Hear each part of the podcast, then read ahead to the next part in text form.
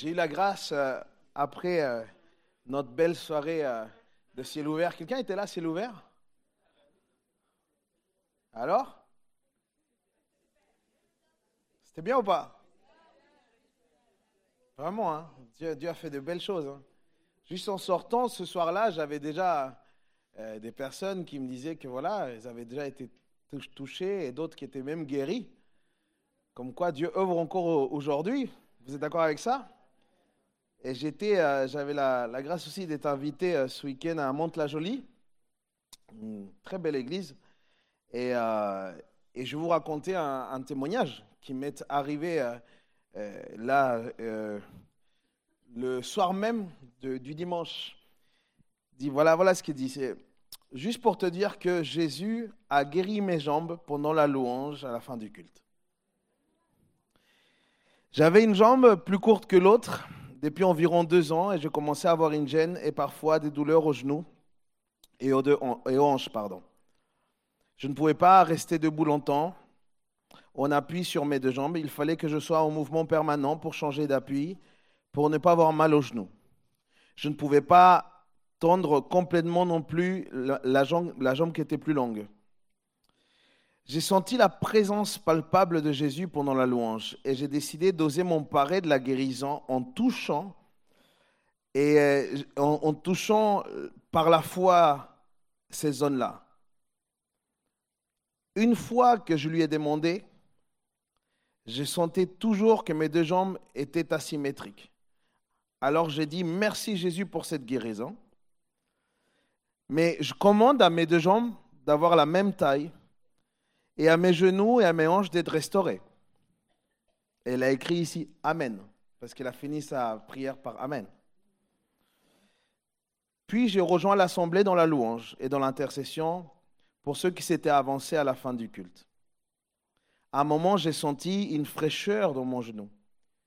Et j'ai plié et tendu ma jambe pour voir si Jésus n'était pas en, en train de me guérir, justement. Et oui, mes deux jambes étaient pareilles. Et je ne pouvais plus, euh, et, pardon, et je pouvais maintenant les tendre et les plier, les deux, et c'était pareil.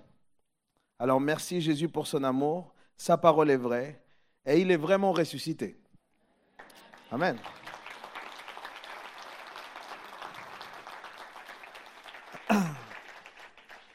J'ai à cœur simplement d'encourager ce soir. Je ne suis pas là pour te faire euh, une énorme prédication. Je suis là simplement pour t'encourager. Parce que je ne sais pas si ça t'est arrivé comme moi, parfois d'arrêter de prier pour un sujet qui te semble sans aucune réponse. Une fois, j'ai entendu dire quelqu'un ceci, il disait, l'absence de réponse, c'est une réponse en soi. Sauf qu'avec Dieu, c'est pas toujours ça.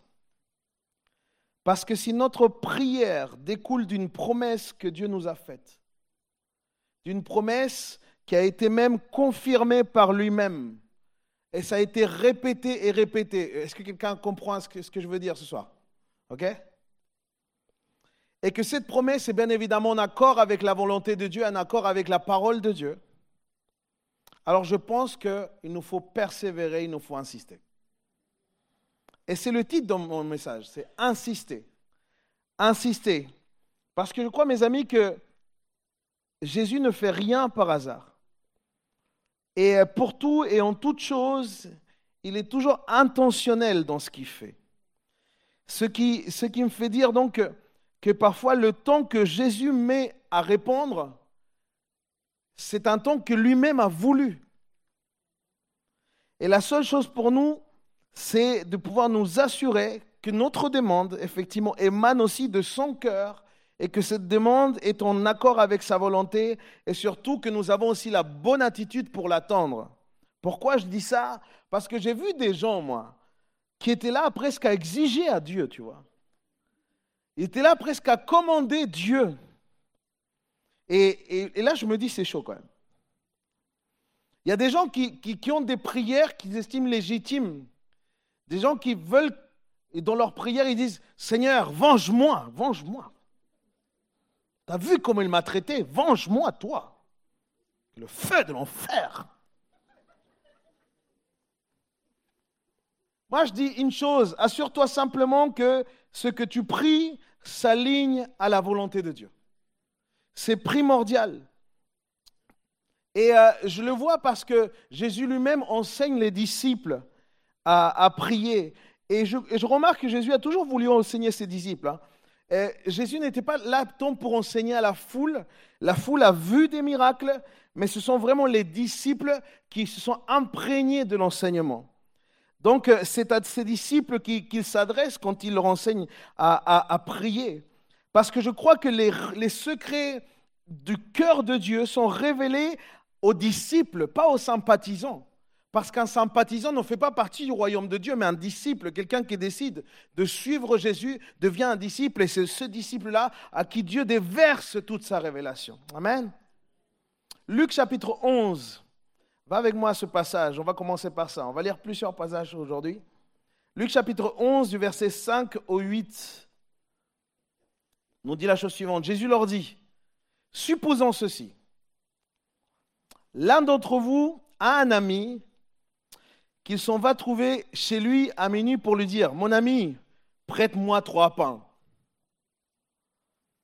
Un de ses amis qui est en voyage vient d'arriver chez moi, pardon, un de mes amis qui est en voyage vient d'arriver chez moi et je n'ai rien à lui offrir.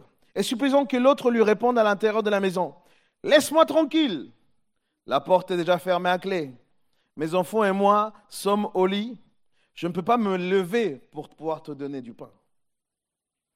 Eh bien, je vous l'affirme, même s'il ne se lève pas par amitié pour lui donner, il se lèvera pourtant et il lui donnera tout ce dont il a besoin parce que son ami insiste sans gêne. Et je veux vraiment que tu puisses retenir ça. Il y a une clé de la persévérance. Une clé qui est extrêmement importante. Et moi, j'ai pris ce mot insister qui vient du grec anaïdeia. C'est joli comme prénom, ça. N'est-ce pas? Et ce mot veut dire sans honte, impudence, sans pudeur. C'est très, important hein, comme moi. Hein. Sans pudeur, absence de pudeur, absence de retenue et insistance mais déplacée. Et on va vite comprendre pourquoi est-ce que ce mot il veut dire ça. Pourquoi insister? Il nous faut comprendre que Dieu n'a pas, lui, tant besoin qu'on insiste. Lui, on lui parle, il comprend. Hein. OK? Mais je crois que nous avons besoin d'insister. Parce que notre caractère est façonné dans l'attente. C'est ça qui se passe. Nous devons persévérer jusqu'au bout parce que je crois, mes amis, que les temps vont devenir de plus en plus durs, ils le sont déjà. Et la foi va être mise à rude épreuve. Mais la Bible dit une chose aussi, c'est qu'il est impossible de plaire à Dieu sans la foi. Vous êtes avec moi? Donc il me semble qu'il nous faut insister. Et ce n'est pas simplement un secret caché, mais c'est plus une réalité dans le royaume de Dieu. Ici, on peut le voir aussi dans, un autre texte, dans Luc chapitre 18, par exemple. Si on lit les, sept premiers versets, il dit, Jésus leur dit ensuite cette parabole pour leur montrer qu'ils devaient toujours prier sans jamais se décourager. Donc c'est clair. Il y avait dans une ville un juge qui ne, souciait pas, qui ne se souciait pas de Dieu et n'avait d'égard pour personne. Il y avait aussi dans cette ville une veuve qui venait fréquemment le trouver pour obtenir justice. Rends-moi justice contre mon adversaire, disait-elle. Pendant longtemps, le juge refusa, puis il se dit, bien sûr, je ne me soucie pas de Dieu et, je n'ai d'égard pour personne, mais comme cette veuve me fatigue, je vais reconnaître ses droits, sinon à force de venir, elle finira par m'exaspérer. C'est fort comme texte. C'est fort comme texte. Puis le Seigneur ajouta, écoutez ce que dit ce juge indigne. Et Dieu, lui, ne ferait-il pas justice aux siens quand il crie à lui jour et nuit? Ne tardera-t-il pas à les aider? Je crois, mes amis, que on a une clé ici. Pourquoi? Parce que ici, il s'agit d'un juge sans compassion. Ce juge, il n'a ni compassion ni de crainte en Dieu. C'est clair. Et euh, en fait, tout ce qu'il faisait était même immoral, puisqu'au fond, il ne faisait même pas son travail. On est d'accord Vous l'avez lu comme moi. Et, euh, et ça, c'est déjà grave. Mais contrairement à ce qu'on pourrait penser, le juge là ici ne va même pas faire justice pour elle. Le juge va faire justice pour lui. C'est lui qui l'avait tous les jours dans les pattes. C'était lui. En plus, euh, il y a une symbolique importante parce que la, veuve ici, elle vient elle-même demander justice. Je me dis, elle n'avait pas d'enfant, cette femme? Elle n'avait pas un, frère, une sœur qui pouvait le faire à sa place?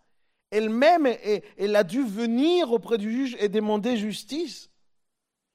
Euh, et, pourquoi ça me touche? Parce que la veuve, dans, dans, ce temps-là, c'est symbole d'une femme qui est démunie dans la société. C'est vraiment ce symbole-là. Donc Jésus, ici, il est en train de dire, si même une femme démunie obtient justice devant un juge mauvais, alors combien plus Dieu t'écoutera, toi? C'est ça qu'il est en train de dire. Mais parfois, je comprends, on se décourage. On se décourage parce que ça fait un certain nombre d'années qu'on attend cette promesse se réaliser, quand on attend cette réponse, quand on attend cette parole, eh ben, on peut, on peut vraiment être frustré, on peut être découragé. Frédéric Godet, qui est un commentateur biblique, il va dire la chose suivante en, en parlant justement des mots de ce juge-là. Il dit, cette parole d'un homme aussi dur renferme l'hommage le plus éclatant qui puisse être rendu à la puissance de la prière persévérante. Combien plus l'Église ne fléchira-t-elle pas par ce même moyen le cœur d'un Dieu qui de toute éternité a résolu à la conduire à la gloire Je suis convaincu, mes amis, que Dieu veut qu'on insiste auprès de lui. Parce que la persévérance, finalement, est une valeur dans le royaume de Dieu. Et c'est ça qu'il nous faut retenir. Pourquoi? Parce que la persévérance, ce n'est pas l'histoire simplement d'un homme, ce n'est pas l'histoire simplement qu'on voit dans le Nouveau Testament. Si tu te souviens un peu, tu peux te souvenir que Jacob, il n'a pas lâché l'ange. Et il va tellement insister, et parce qu'il a insisté, il va, il va rentrer vraiment dans sa destinée, puisqu'à partir de ce rendez-vous-là, ah, sa vie ne sera plus la même, parce qu'il va reconnaître là toute son identité, et toute la bénédiction qui était là bloquée, là comme d'un coup, elle va se débloquer. Souviens-toi aussi de cette femme qui avait des flux de sang de, plus, de, plus de 12 ans. Une femme qui était euh, pareille, peut-être qu'elle sentait mauvais, elle a dû se frayer un chemin. Peut-être elle a reçu des coups et des insultes mais elle, se disait, il faut que j'insiste parce que je peux toucher le bord du manteau de Jésus et je sais que quelque chose va changer en moi. Souviens-toi aussi de, ces quatre gars, les, quatre amis de, cette personne, de ce paralytique, qui finalement, ils passent par le toit parce qu'il n'y avait plus de place. Du coup, ils se disent, comment on va faire? Parce que là, on n'a pas fait le chemin pour rien. Là, on y va, quoi. Et du coup, ils, font quoi? Ils passent par le toit. Et il y en a qui disent Ah, mais ça, ça a dû être simple, c'était de la paille. Est-ce que de la paille peut arriver à, contenir quatre gars, enfin à supporter Non, à mon avis, c'était costaud comme toi. Et imagine-toi la scène. Jésus était là, heureux ceux que.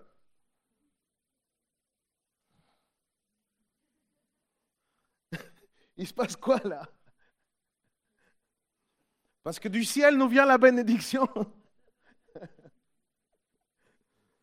Ils ont dû, je sais pas, au marteau-piqueur pour ouvrir. Mais ils sont allés jusqu'au bout. Et je me souviens aussi de Bartimée. Vous vous souvenez de Bartimée? Bartimée, qui était cet aveugle de naissance, que quand il a, entendu que Jésus allait venir, ah, il a commencé à s'exprimer. Hein. Il a commencé à crier Jésus, aide-moi. Elle se disait, eh, arrête, tais-toi, tais-toi. Jésus, aide-moi. ah, mais il était déterminé. Et, euh, je crois qu'il y a une clé, les amis, c'est qu'ils ont compris qu'il fallait insister. Quoi. Mais insister auprès de qui? Parce que telle est la question. Et là, je vais aider tous mes confrères et collègues. Il ne faut pas se tromper. Moi, j'ai, moi, j'ai eu des gens qui m'ont harcelé. Hein. Parce que les gens te voient faire telle ou telle chose, après ils te harcèlent comme si c'était, comme si la puissance, elle venait de toi. La puissance, elle ne vient pas de nous. Hein. Que ce soit clair. Hein. Ici, il n'y a qu'un tout-puissant, il s'appelle Jésus. OK? Du coup, ce n'est pas tant euh, aller euh, insister auprès du pasteur ou auprès du leader. Va, mets-toi à genoux dans ta chambre et là, dans le secret, commence à demander à Dieu et insiste auprès de Dieu. Et insiste d'abord auprès de Dieu. C'est tellement important. Nous, on a eu des personnes qui, nous tenaient presque en représailles, quoi. Parce que non, il faut que tu pries pour moi. J'ai une fois une menace. J'ai pris mon taxi, j'ai payé 50 euros, tu pries pour moi. Et eh, vous rigolez, mais c'est une histoire vraie. Il faut savoir au prix de qui tu insistes. Aucun pasteur n'a le pouvoir de guérison.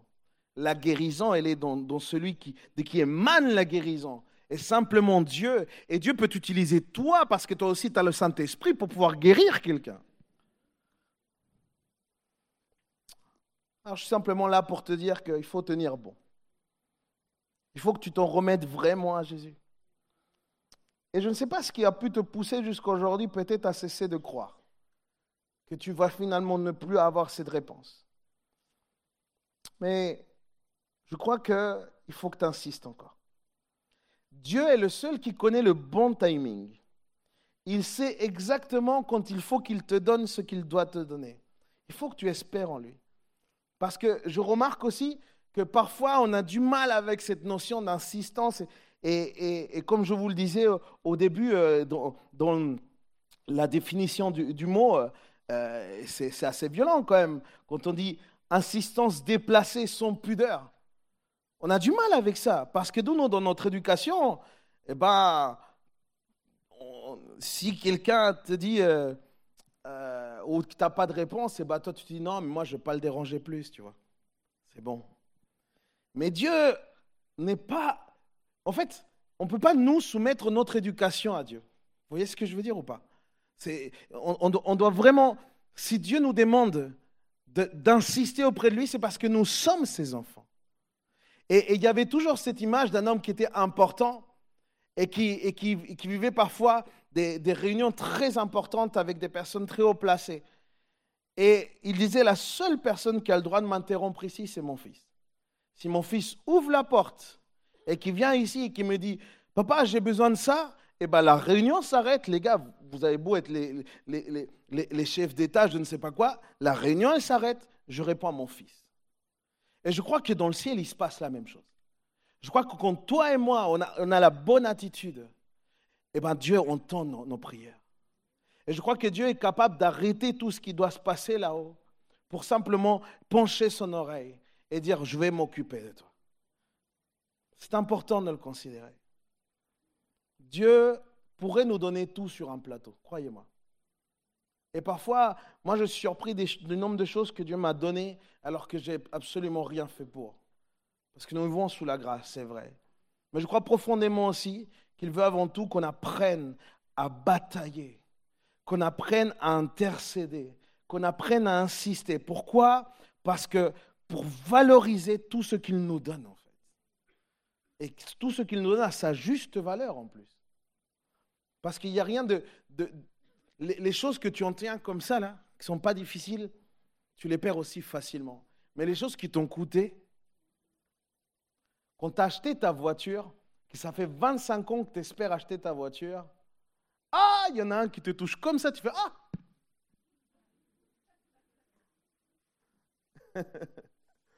Quand tu as ta maison que tu as mis là, et que tu as un dégât des eaux, ah, je me fais comprendre ou pas?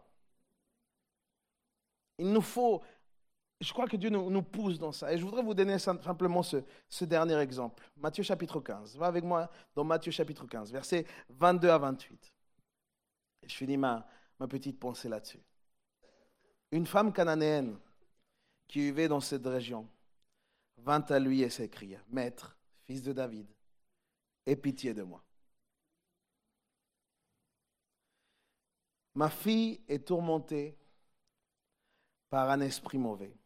Elle va très mal. Mais Jésus ne lui répondit pas un mot. Ses disciples s'approchèrent pour lui adresser cette demande. Ils disaient, renvoie-la, car elle ne cesse de crier en nous suivant.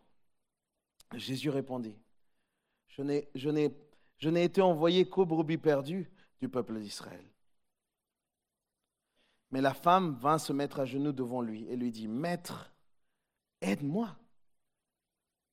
Jésus répondit, Il n'est pas bien de prendre le pain des enfants et de le jeter aux chiens.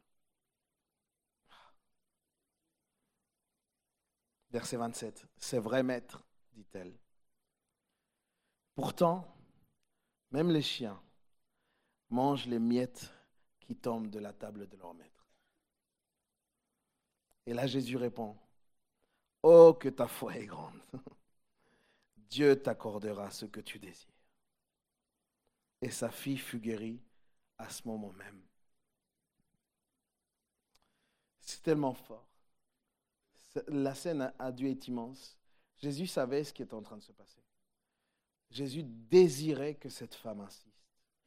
Et moi, je, vois la scène où il, la renvoie une première fois et les disciples sont là. Je pense que dans le cœur de Jésus, il y avait cette intercession qui devait dire, ma fille insiste, ma fille insiste. Il faut juste que tu insistes encore, insiste, insiste, insiste. Et elle, elle arrive à lui donner cette réponse pleine de sagesse. Parce qu'au premier abord, ce texte est d'une violence. Mais euh, ce texte, je crois qu'il nous rappelle à toi et moi à rester dans l'humilité et ne pas oublier de là où le Seigneur nous a sortis. Parce que cette femme représentait ça, la misère, le péché, ceux qui n'étaient pas choisis.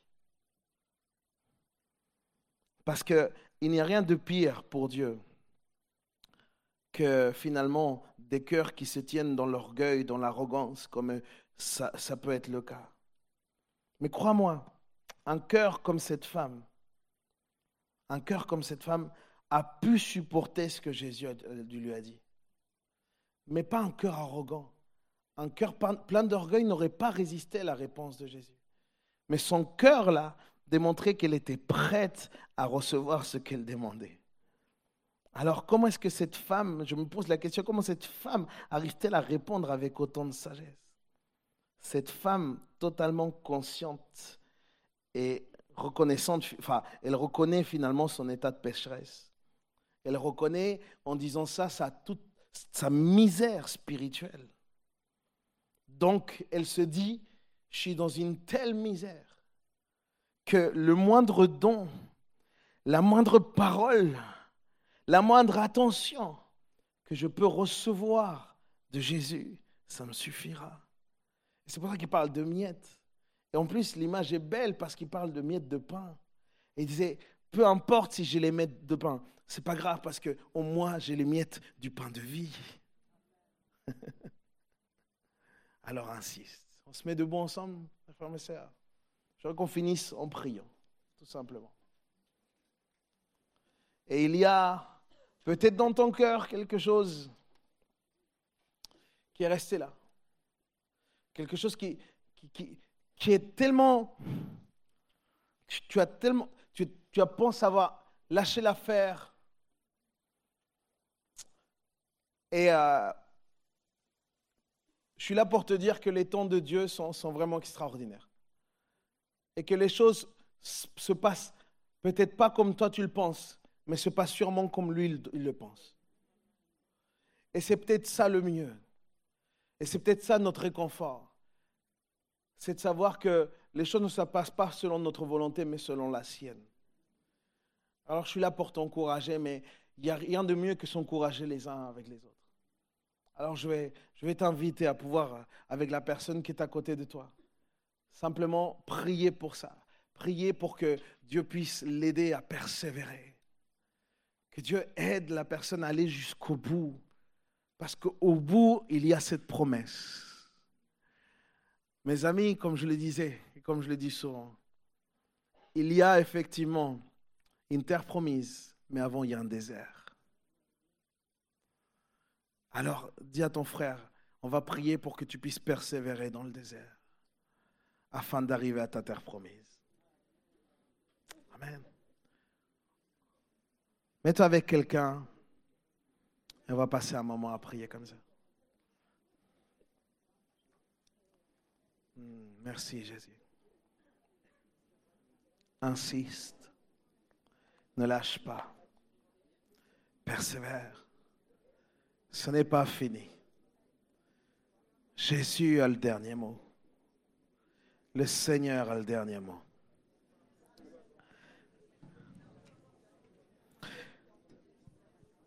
Nous avons tellement besoin, Seigneur, que tu nous amènes dans cette valeur qui est dans ton royaume, qui est la persévérance.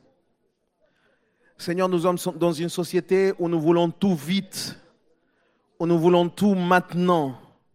On est dans une société qui ne supporte pas la frustration, qui ne supporte pas l'attente. Mais aujourd'hui, Seigneur, nous voulons prier, Seigneur, pour que notre cœur s'aligne au tien.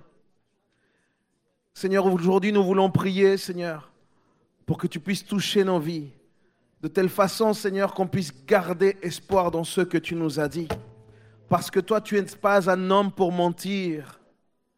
Seigneur, toi, tout ce que toi tu dis se fait et s'accomplit. Seigneur, il n'y a aucune parole que tu n'aies dite qui ne s'est pas accomplie, Seigneur. Et nous croyons en un Dieu vrai et qui parle vrai.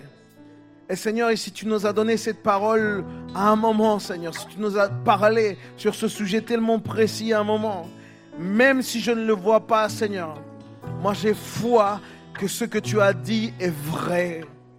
Je ne dépose pas ma foi sur mon intellect. Je ne dépose pas ma foi sur quelque chose qui, peut bouger du jour au lendemain. Toi, tu es immuable. Seigneur, je dépose ma foi simplement dans ta parole. Et ta parole est vraie, ta parole est juste. Seigneur, que dans nos cœurs, il n'y ait pas de place pour de l'amertume. Que dans nos cœurs, Seigneur, il n'y ait pas de place, Seigneur, pour une quelconque douleur qui nous amènerait, Seigneur, à, à peut-être exiger quoi que ce soit. Mais qu'en nos cœurs, Seigneur, on puisse reconnaître que toi, tu es Dieu et que toi, tu décides quand. C'est toi qui décides quand, Seigneur. Parce que tu es grand, parce que tu es majestueux, parce que c'est toi Dieu. C'est toi notre Dieu. Nous sommes tes enfants, Seigneur. Nous voulons reconnaître vraiment qui tu es, Seigneur.